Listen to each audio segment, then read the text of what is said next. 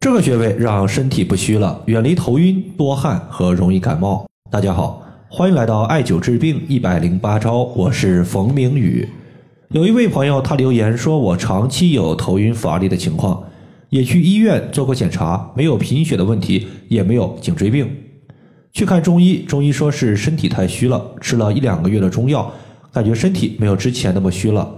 多汗的情况也少了，但是头晕的问题依旧经常出现，头晕非常影响我现在的工作，该怎么办呢？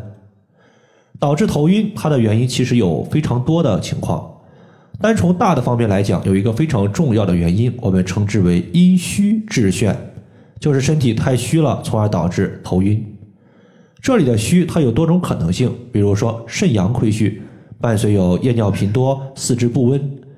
脾胃气虚，平时呢不想说话，说话感觉有气无力，坐着不动也容易出汗，这种情况都属于虚的一种类型。无论是哪种亏虚，我们可以考虑呢从扶阳气、滋补气血入手，因为气血可以滋养人体的五脏六腑，五脏六腑的功能正常了，一些久治不愈的慢性病就会逐步的消失。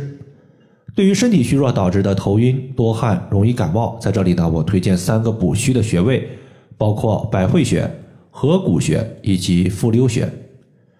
第一个，咱们要讲的是百会穴，它位于人体的正头顶，是我们近端调治头晕的一个穴位。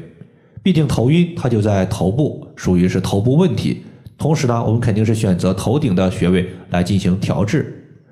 从字面的意思上来看，百它形容的是多，会指的是交汇，意思就是说身体有数百条经脉交汇于百会穴。当然了。这里的数百肯定是虚数，大家呢可以理解为多就可以了。百会穴在取穴的时候尽量稍微低头，如果我们仰着头，这个时候我们就必须要抬高自己的胳膊，而我们的胳膊上举时容易不自觉的往后移动，会使我们取穴的百会穴位置稍微偏后。当我们摸到百会穴的时候，如果大家放一颗豆子在百会穴的话，这个豆子是不会滚落下来的。说明百会穴它是位于我们头顶的一个小凹陷的地方。百会穴在艾灸的时候，由于这个地方有头发，首先我们可以选择隔姜灸，就是在局部取一片生姜，用牙签扎上几个小洞，上面点上艾绒。当温度略微温和的时候，就可以把艾绒去掉，换一个新的艾绒继续做。这个方法就叫做隔姜灸。百会穴呢，它由于是一个凹陷，放一粒豆子它就不会脱落，那么放一片生姜肯定也是没有问题的。感觉略显麻烦的话，大家也可以用头部耳朵的艾灸器直接往头上一戴就可以了。百会穴除了可以解决头晕的情况之外呢，对于梅尼尔氏综合征整体效果也还不错。西医认为这个病症属于是内耳迷路或者是前庭神经病变所引起的。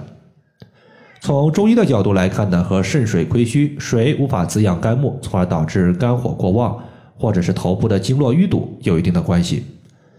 在去年十一月份的时候呢，就收到一个梅尼尔氏综合征患者的反馈。最开始呢，他是有头晕，还伴随有耳鸣的问题。前前后后呢，将近用了一年的时间才把症状给消除掉。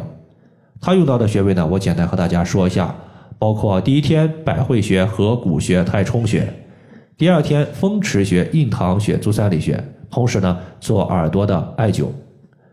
穴位其实都是我们非常用到的几个穴位。就是彻底解决病症，它用到的时间比较长，是以年来论述的。所以身体虚补阳气、调节头部的不舒服，首选百会穴。这个穴位在人体的头顶前正中线和两个耳朵尖儿连线的交点。第二个，咱们要说的是合谷穴和伏流穴。这两个穴位呢，我们一起来讲。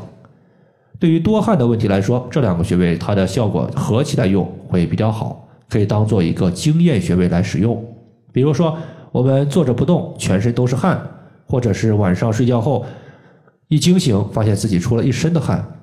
坐着不动出汗多的是因为气对于汗液的统治能力不足，因为气有固涩的作用，就是控制汗液出去多少，什么时候出去。如果气不足，那么统治汗液的能力下降，汗液外出的大门大开，就会导致在白天的时候不由自主的出汗。